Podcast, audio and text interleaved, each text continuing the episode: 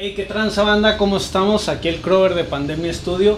El día de hoy tenemos un rap, hablemos un poco especial porque tenemos las pláticas, ya saben, con artistas locales, pero este no es de la capital, es de Juárez. Ahorita se va a presentar y vamos a ver quién es.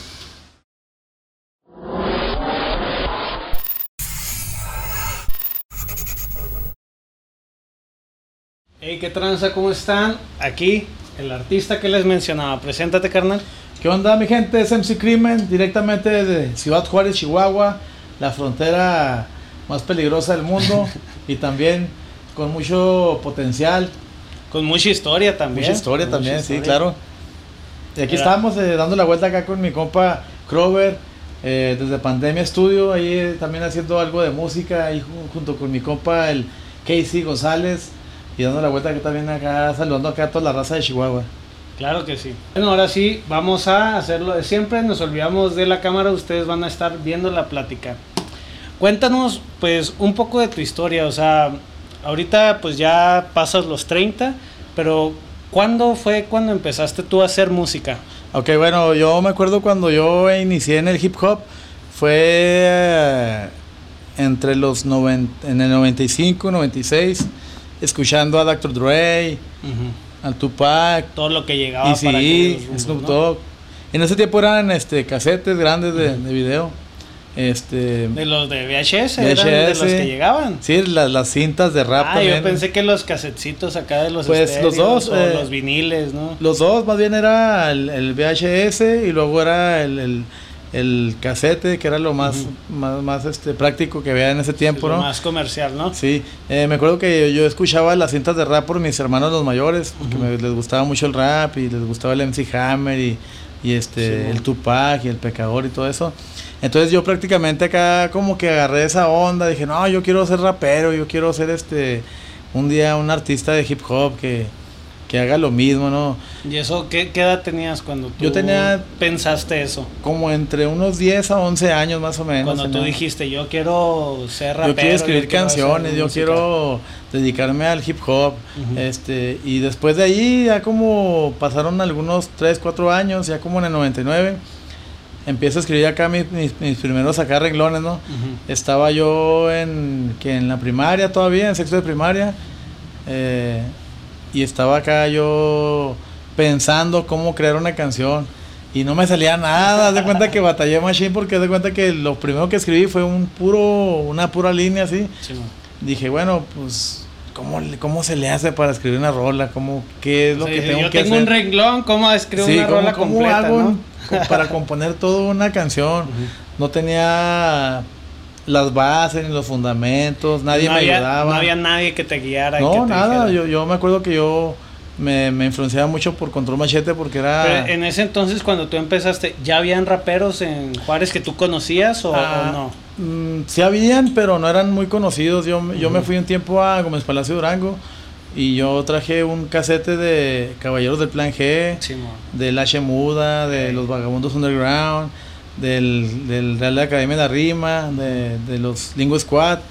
Entonces salieron un montón de ahí. Toda, toda, esa, toda esa generación de raperos fue una parte que me complementó a mí como un artista de hip hop actualmente, ¿no? Pero yo me acuerdo que yo en ese tiempo me guiaba mucho por eso, ¿no? Escuchaba las rimas, los beats, este, y, las, las, todas las, las formas de que ellos acomodaban sus letras. Y eso fue como que lo que me alimentó a mí para crear canciones. Con las canciones que escuchabas de ellos, tú ibas viendo cómo acomodaban ellos para tú hacer la tuya. Las métricas, cómo iban acomodando acá sus letras. Entonces eso fue como que una inspiración para mí, ¿no? Yo me regresé en el 99, ya casi en, a finales de, del 99.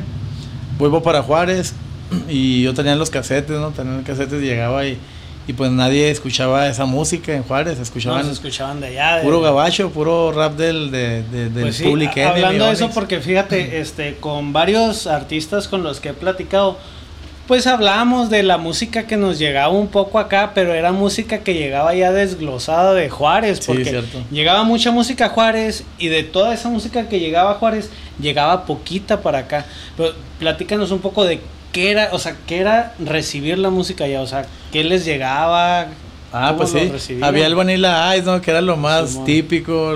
todo el mundo quería parecerse a Vanilla Ice por la figura, pantalones flojos.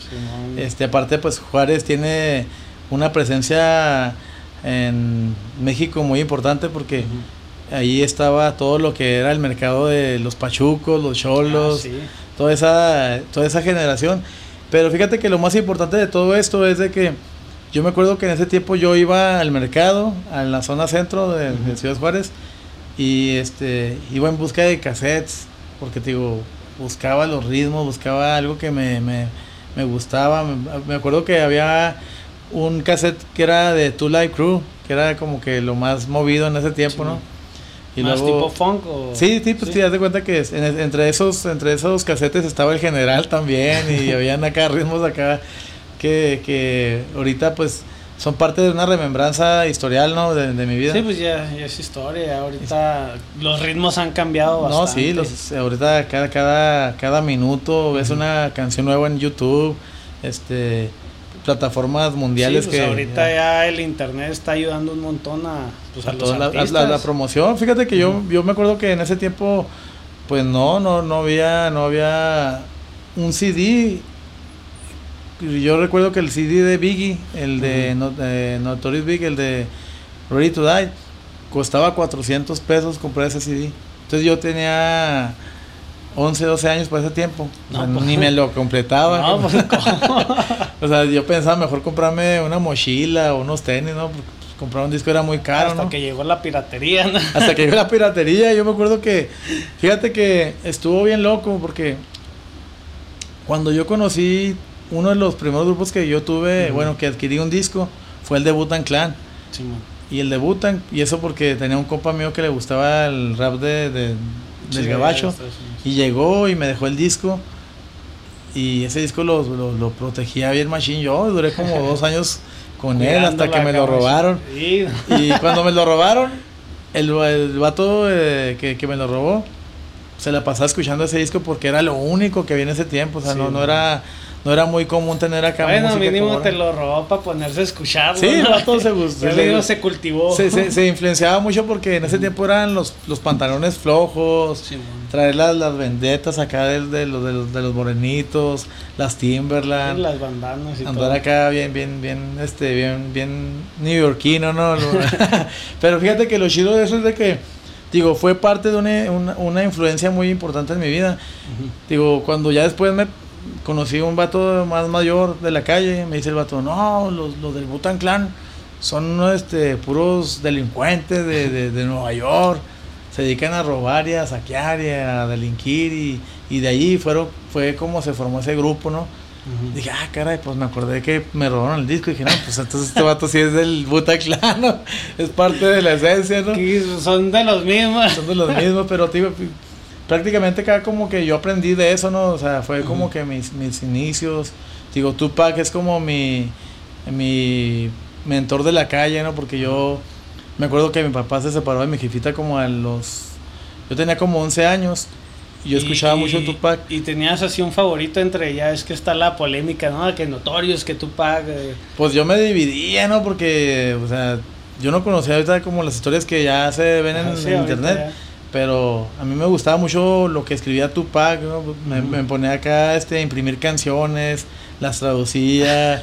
y acá Yo hacía eso con, lo que era este lo de 50 Cent. Ah, con, todo lo de la G-Unit. Oh, sí, sí. Y, luego mi mamá sabía, era maestra, es, bueno, era maestra de inglés y es jubilada. Entonces yo llegaba y le decía, oye, mamá, mira, tengo esta letra de una canción que me gusta que dice y la leí lo veía las letras que decían bitchy, acá, no te los... no, no, es que esto trae otro idioma, casi, casi me decía, porque es este de, pues de negros, ¿no? Pues ya es este, pues que usan la jerga de, ellos que, que cortan mucho las palabras. Su, su, su, fluidez, ¿no? Que manejan acá como que, que, otro léxico. las palabras. Fíjate que a mí me pasaba eso, digo, yo lo que hacía era imprimir canciones en inglés y luego buscaba la forma de, de, traducirlas, de, cómo, de cómo el contenido, cómo era hecho, ¿no? O sea, porque pues los, los morenitos, los negritos siempre han tenido acá su propio lenguaje, han tenido acá su cultura. Mugre flow que se cargan también. Este, digo, y, y en base a eso, digo, bueno, yo quería experimentar, yo quería aprender, yo quería saber qué, qué, era el rap, qué era el hip hop, qué era, qué era la cultura. Y me gustaba también mucho que es One, que es uno de los iconos del hip hop y ahorita pues ya tiene una, una creo, un libro escrito de, todo lo que es el hip hop. Pero era prácticamente lo que yo quería investigar, ¿no? Sí, pues sí, me acuerdo yo también este cuando supe de Keres One oh, sí. y su libro y todo el rollo, pues está chido, o sea, ahorita mucha gente dice que la Biblia del hip hop y todo oh, ese rollo que, ya ah, pues De, hecho, de hecho se juntó Keres One y África Bambata mm, ah, y ellos crearon el, bueno, África Bambata es una parte muy importante en el hip hop porque en ese tiempo de los 68. Si no saben, vayan a ver el documental de Art of Rap. Yeah. Eso, está bien. Sí, sí, claro. Digo, el, el, el, lo que es África Bambata, primero hizo un crew que se llamaba, o se llama, Zulu Nation. Sí. La Zulu Nation era una manera de, de protestar contra la política en contra de, y fue como unieron a pues ese güey se puso a unir un chingo de barrios que estaban entrados y agarró a los líderes y sí el vato la supo hacer o sea el vato era una persona comunista que, que se dedicaba a defender los derechos de los negros porque en ese tiempo entre los setentas eran bien atacados no o sea era, era raza que estaba pues ahorita ya es lo que pasó con este con el, que, el vato este que mataron. Sí pues desde ahí para acá fíjate todavía las protestas las manifestaciones, o sea, todavía está una manera bien latente, ¿no? Porque la gente está protestando, está en contra de todos esos este, racismos, ¿no? La gente que hace, eh, pues sí, ¿no? Que discrimina, pues más que nada, ¿no? Entonces, digo, el, el África Bambata es una parte muy importante en el hip hop, tanto como que One, porque digo, ellos hicieron la Biblia del hip hop, ¿no? Algo bien, bien, este, bien increíble que la gente a lo mejor va a decir, ah, qué locos, ¿no? O sea, se les ocurrió una idea. Pero en base... sí consideras eso parte de, pues, parte de ti o parte de tu movimiento?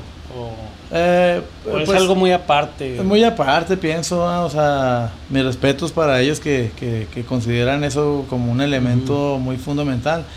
Eh, lo que yo sí considero es que el hip hop sí está como que eh, que es una herramienta social, pues, para llegar a la juventud. Sí, yo pienso que el hip hop es eso, es como una herramienta para llegar a la juventud y transformar la mentalidad de los jóvenes sí, pues ya ves, este, cuántos dicen el hip hop salvó mi vida este y pues a muchos bueno a mí sí me ha ayudado bastante eh, pues para salir de problemas o para expresarme para aprender muchas cosas eh, y pues sí o sea no deja de ser una herramienta que pues está a la mano. Y ahorita con tanta tecnología y todo, pues es muy fácil de que la usen. Eh, tú, tú cuando empezaste, o sea, ¿tú te, tú te viste en algún momento en el punto en el que estás ahorita, pensaste que ibas a hacer todo lo que estás haciendo. No, fíjate que no, yo, yo nada más escribía canciones de barrio, este, rollos acá gangsters, porque era pues, lo que vivía, ¿no? Pero sí, pues en el Juaritos está bien, está bien loco, ¿no? Porque la gente de allá está pensando todo el tiempo hacer cosas, ¿no? Entonces yo me acuerdo que yo lo que quería era sobresalir de mi barrio, o sea, salir del barrio, este, ir a otro lugar y, y que la gente escuchara mi música pero nunca me imaginé que yo iba eh, a llegar un poquito más allá de lo que yo pensaba, ¿no?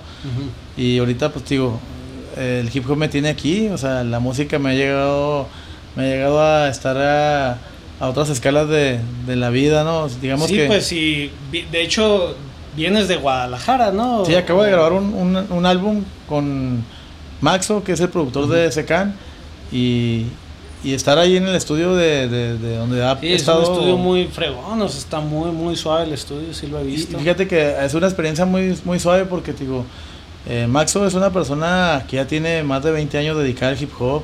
De hecho, él y, y el Manotas son de lo simple. Es un grupo que ya tienen un nombre muy... Sí, lo conozco. Muy conocido. y ahora grabar en su estudio, eh, ser producido por él y escuchar sus pláticas de que no, voy a recibir un disco de oro por el mejor disco de Secan. es algo que me motiva, ¿no? Digo, órale, pues si él pudo, está chingón, o sea, cuando estás con alguien y, pueden tener un intercambio de pláticas, de historias y anécdotas y todo te, ese Te retroalimenta mucho. Está bien fregón, la neta. ¿Tú consideras, yo creo que sí, de cuando empezaste ahorita, tu letra lo que es tu letra, tu estilo, tu público, ha tenido mejoría, ha tenido una evolución. ¿Sientes un progreso en realidad? Sí, sí, ha cambiado mucho. O sea, de lo que yo hacía al principio era, digo, era un rollo... Más calle. Más calle, más así como que... Eh, un rollo muy cuadrado, ¿no? Siempre el contenido, drogas, armas, violencia. Drogas, armas, violencia. Actualmente este, pienso diferente, ¿no? O sea, me gusta leer mucho, me gusta investigar.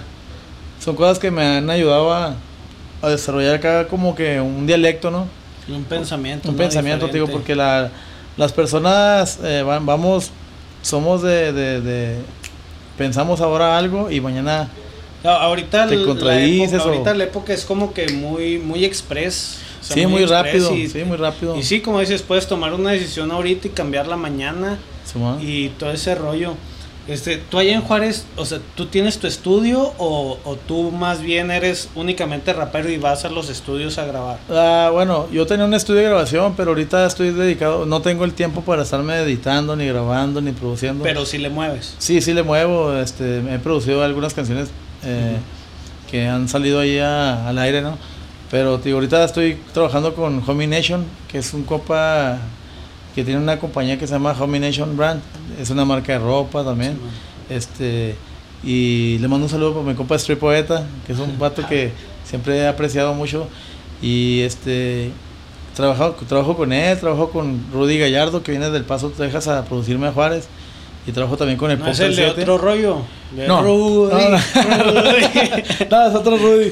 Es un vato acá, este, achicanado, ¿no? Creado en el gabacho y luego cuando yo le digo, es, es que escribí una canción, tengo una idea, tengo este proyecto.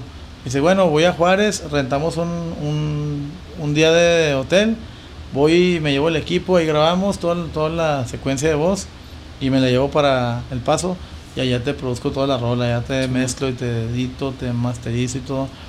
Pero digo, son así como que experiencias espontáneas, ¿no? Porque digo, no es así como que ahorita yo lo que hago es escribir y, seleccionar los beats. De hecho, Alterma Shemuda, que es una de las personas que yo crecí escuchando, ahora le compro los beats a él, ahora, ahora yo este, le genera un ingreso, ¿no? Sí, pues fíjate, eso es, eso es algo bien chido, que uno comienza escuchando a varios artistas y gracias a la música llega el momento en el que convives con ellos, o sea, te haces hasta compa y, ya los ves hasta de diferente manera, o sea, ya...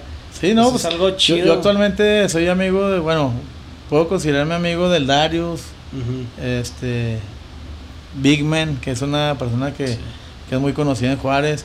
Este, sí, los Funky eh, ¿Quién más? el Pecador, que yo crecí escuchando El Pecador. Es mi compa ahorita, el señor Rodrigo Navarro. Yo no sabía que, bueno, yo escuchaba el Soy el Pecador y voy a ser, bueno, era como una diferencia muy, muy, muy importante para mí. Y no, de repente me manda un mensaje, hablo con él, platico. Como mi compa de Gramo también, que es una persona muy representativa acá de, Chihuahua.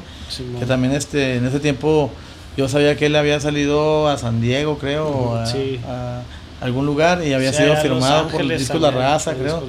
Entonces, digo, son personas que se vuelven amigos en el camino, que nos topamos y ya nos vemos acá de una forma muy distinta, ¿no? Eh, yo, pues, en el 2009 conocí a un personaje muy importante que también tiene que ver en el hip hop, que es el Tanque One de Aguascalientes. Saludos. Saludos el tanque. Este, fue por mí a Juárez me pichó el boleto, me dijo, te voy a llevar a Aguascalientes porque tienes talento, tienes algo que, es algo muy diferente. Y el vato fue, me sacó del barrio donde yo vivía, donde vivo. Fue, me saca, me dice, es que agarra tu maleta y vamos para Chihuahua. Primero vamos a llegar a Chihuahua a grabar una rola. Y venimos aquí a Chihuahua con el gramático. Cuando grabaron la de La, mala vida. La, mala vida. La mala sí. vida, este, ahí conocimos al Blue, el Black Cool. La cool. Y este ese día se dio el momento bien rápido, ¿no? Y ya venimos acá como que de entrada por salida. Llegamos, grabamos con el gramático, hicimos la rola, la, la mala vida, Sí, y nos tenemos para para Aguascalientes. En Aguascalientes este, me dijo el tanque, mira, yo tengo un crew, se llama la Mexa Mafia. Te voy a hacer parte de este crew, pero tienes que ir a que la gente de, de- de alrededor te seleccione. Si los vatos votan por ti, quiere decir que eres parte de la, de la Mexa Mafia. Eh, Con el primero que fuimos fue con el, con el Amenaza y con el Mince. El Mince es el creador de este cuchillo, de hecho. Órale. Porque el vato trabajaba en una carnicería de ahí de, del mercado de ahí de San Luis Potosí. Pues todavía está ahí en el mercado, según Sigue, yo. sí, sigue, sí. Pues es que el Ahí vato... con los pollos. Eh, ahora sí que yo pienso que eso se le, se le dio al tanque porque este encontró una figura así, el vato es carnicero, ¿no? De hecho Sí. el, el, el Mince y el tanque pues agarró, ada- adaptó como que esa, esa cultura, ¿no? Este, pero te digo, yo me acuerdo que fuimos a, con el Amenaza a San Luis Potosí, conocí al Karma, conocí al pues conocí un resto de banda, conocí al Crocs, conocí al Tabernario, ya, ya más adelante ¿va?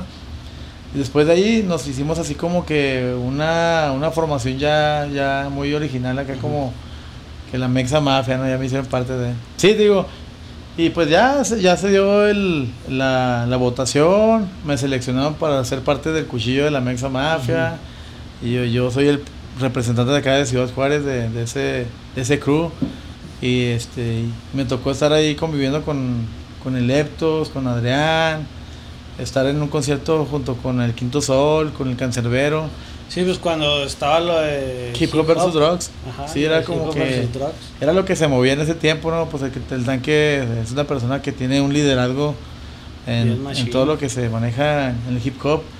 Este, su vida personal es muy aparte de lo que es el artista, el- la persona Sí, no, pues de hecho, pues él hizo un montón de eventos, pues de los Hip Hop versus Drugs fueron varios y fueron eventos bien macizos. A mí me tocó estar en tres de ellos, en, con hablando del Plata Squad, con el Cancerbero y, el Quinto Sol, y luego en otro más. ¿cuál? Pues haber estado bien bueno, ¿no? Sí, estuvo chido, ¿no? Fueron 26 mil personas en la mega.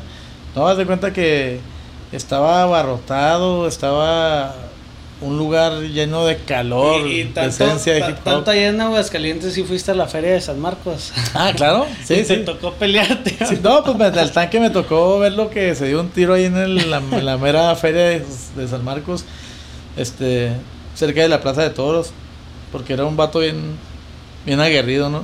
Bien acá como que... Es. Es, es una persona así bien, bien, es una figura que sí es, sí es lo que dice y lo que canta, ¿no? Este, pero sí, sí me tocó conocer un ratito de, de su vida y, y de hecho tengo varios compas allá en Aguascalientes, a- al, al Ratabone, al, al Lobito. A Lobo, sí. Bien. Ahí me estuve quedando en su cantón también. bien el vato. Chido. No, y acá, y así platica el vato, no, se desahoga chido, pero no, sí. Ah, a mí el vato me pasó quién sabe cuántos gigas de discos de hip hop No, a toda madre. bien- bien. Es que el- la raza de Aguascalientes es muy eh, apegada al hip hop, fíjate que es algo de lo que tiene ahí esa, esa ciudad, tiene mucha identidad por eso, ¿no? Sí. Y tú ahorita estás en solitario, estás en algún grupo. Bueno, ya sabemos que representas Mexa Mafia, Ujú. representas Mex Jam. Ya. Y, pero aparte de eso, ¿estás en otro sello, en otro grupo o estás independiente? Independiente ahorita, Independiente. sí, ahorita estoy este, trabajando en mi nuevo álbum. Bueno, Oye, sí es cierto, y nos Promoviéndolo trajiste, más nos bien. trajiste este disco. sí, claro. Eh, ¿Este disco cuándo lo grabaste? Ese disco es una recopilación de del 2019 hasta la fecha, hasta ahorita, hasta Ajá. el 2020. Es, eh, va- varias rolas las, las, las seleccioné, hicimos este proyecto para salir a promocionarlo y Sí, salir pues a difundir. dando vueltas por todos Ando por lados. todos lados, ando en Guadalajara, ando aquí en Chihuahua, ahí este planeo de ir a, a Gómez Palacio de Durango, este, a Monterrey con el Cerco Fu. Y este, digo, han andado por todos lados, ando este, trabajando mucho para que este proyecto eh, se difunda. Y, y después de este viene el que grabaste allá en Guadalajara. Sí, viene mi proyecto Master, eh, ahora sí que mi, mi proyecto más profesional que he hecho hasta más la fecha. pesado, así como que aquí estoy. No, es lo mejor porque tiene un contenido esencial, tiene algo muy diferente, este, diferente en la cuestión de, de, de, lo que yo ya he trabajado, ¿no? De lo que yo ya he hecho como artista urbano, pero sí trae acá un contenido bien, bien marcado, ¿no? De que no, este vato sí es de Juárez, sí dice lo que es de Juárez, pero no en, no en, no en sentir de, de violencia ni, ni de ni de delincuencia, sino en una forma de, de protesta social. De lo que está pasando, sí, ¿no? denunciando acá las cosas es que, en Juárez han pasado cosas también bien pesadas, o sea, simplemente lo de las muertes de Juárez. Sí, sí está o sea, creo que hubo una serie, hay una película. Hay películas, está, y, eh, fue, varias cosas. Fue esta Jennifer López a, a Juárez a crear ese documental y película. De hecho, yo, yo estoy en una. Que yo salí acá. Ah, yo estoy ahorita en una. Estoy en una. Es un documental que se grabó en Juárez, en México, pero está dirigido en Canadá. Y, viene un soundtrack que se llama En la calle no se llora, que es una de las rolas que yo escribí con otros compas que se llaman los DLZ. Este, la más destacada, ¿no? Pero he estado en en Proceso, Universal, Primer Impacto. He estado acá, tengo aparición en 26 libros a nivel nacional. Y este, ahorita hace como 15 días estuve en una tesis doctoral de una chica que, que está ahorita trabajando ah, pues Su, su, libro y su, su tesis, ¿no? Digo, pero son cosas que marcan, marcan a uno, o sea, lo, lo, lo, lo ayudan a, uno a aprender muchas cosas. Ahorita ya no es tanto que te marque a ti, o sea, tú estás marcando a otras personas. Sí, pues es a toda madre, este, chingón. Me he dedicado a impartir talleres de hip hop, pláticas, en desarrollo. Danger. Ándale, sí, como tipo Danger, lo que hace Danger, este, lo hago yo en la front. De hecho, Danger me invitó a, a colaborar en una eh, una plataforma que él maneja junto con otro. ¿Digital o sí? Sí, es digital. El vato eh, me contactó, me dijo, es, es que eh, hay una persona que te quiere hacer una entrevista y platicamos un ratito de, lo que es el hip hop contra la violencia, ¿no? O sea, porque muchos eh, tienen así como que un concepto muy negativo del hip hop, ¿no? Groserías. Sí, es que tú sabes, eh, tú sabes que el hip hop, pues cuando empezó estaba marcado a los cholos, a la calle, al desmadre. Últimamente sí se ha estado pues usando un poco, ¿no? De que pues ya no no nomás los cholos usan el hip hop, o sea, también otras personas usan el hip hop para expresarse. Sí, de hecho, fíjate que lo más ayuda.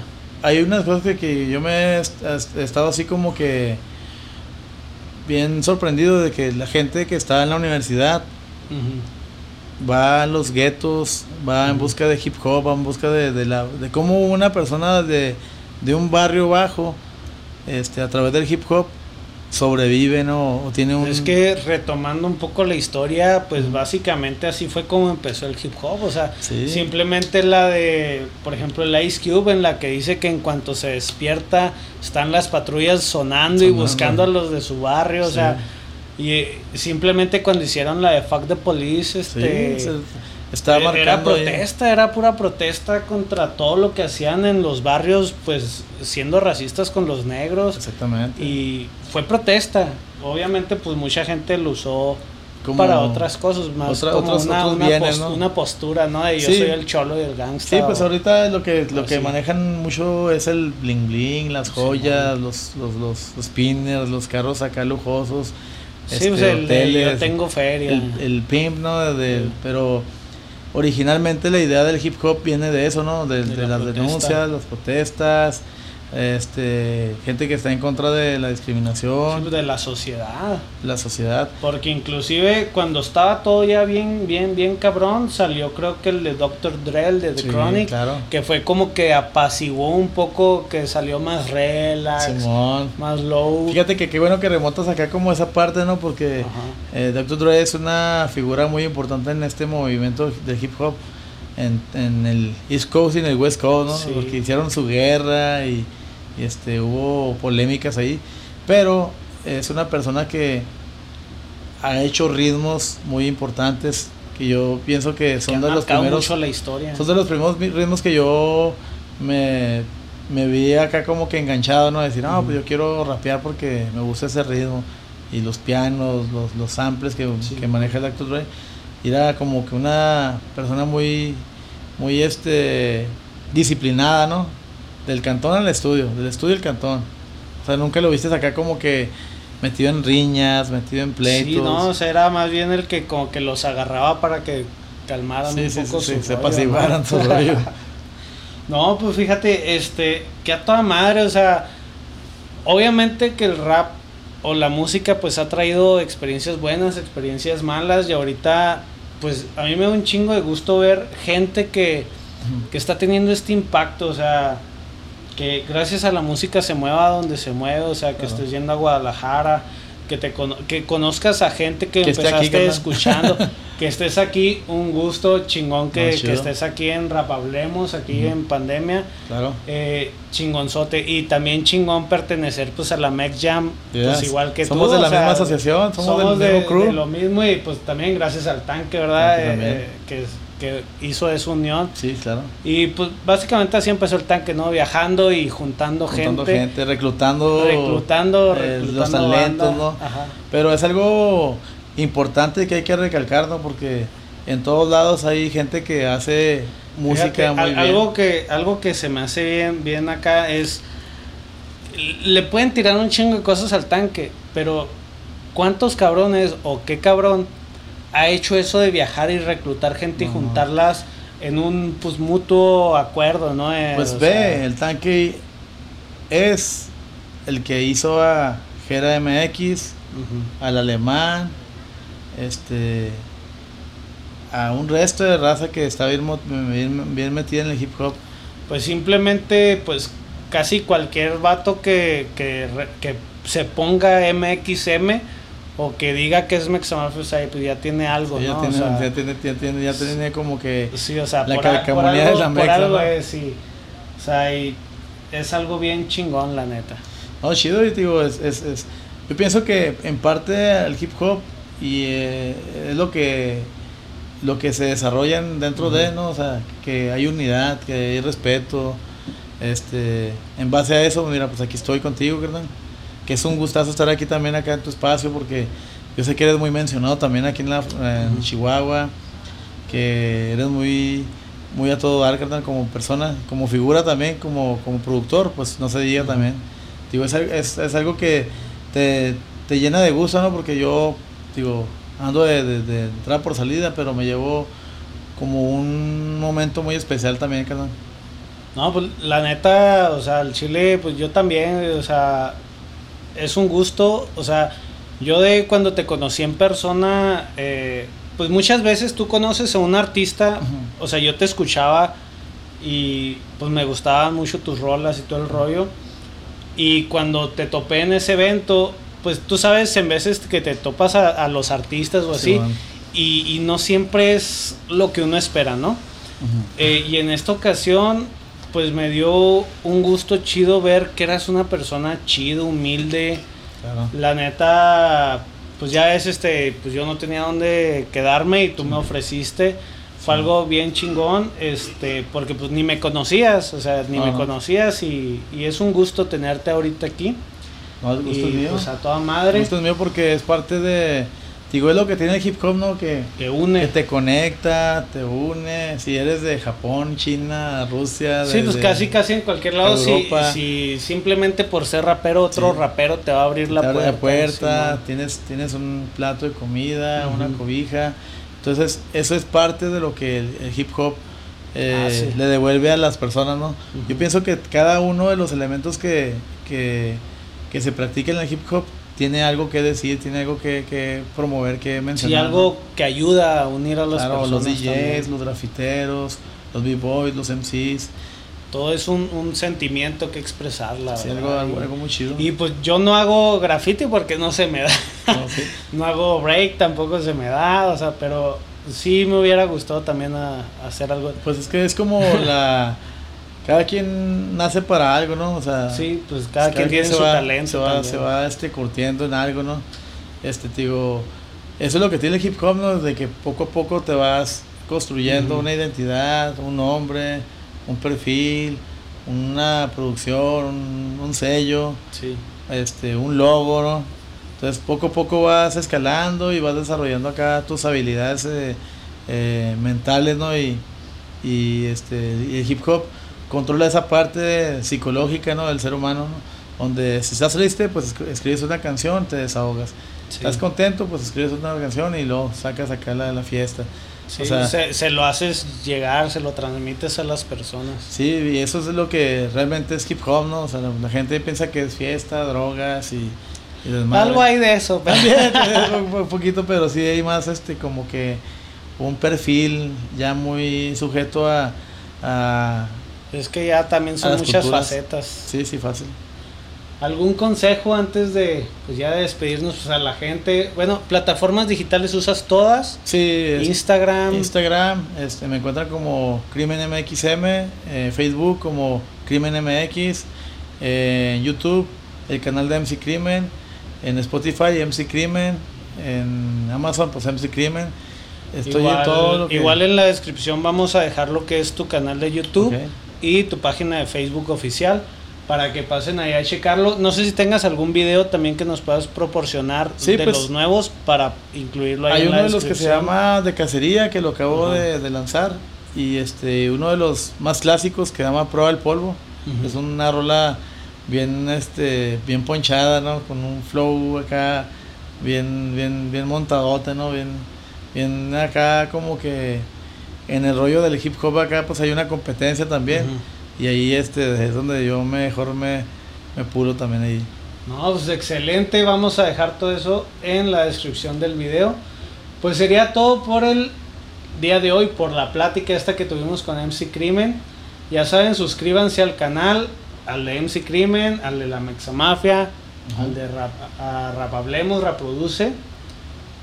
Pues es todo, carnal. Es un placer. La despedida. Y saludos para toda la raza que está haciendo hip hop no se rindan, sigan luchando por sus sueños.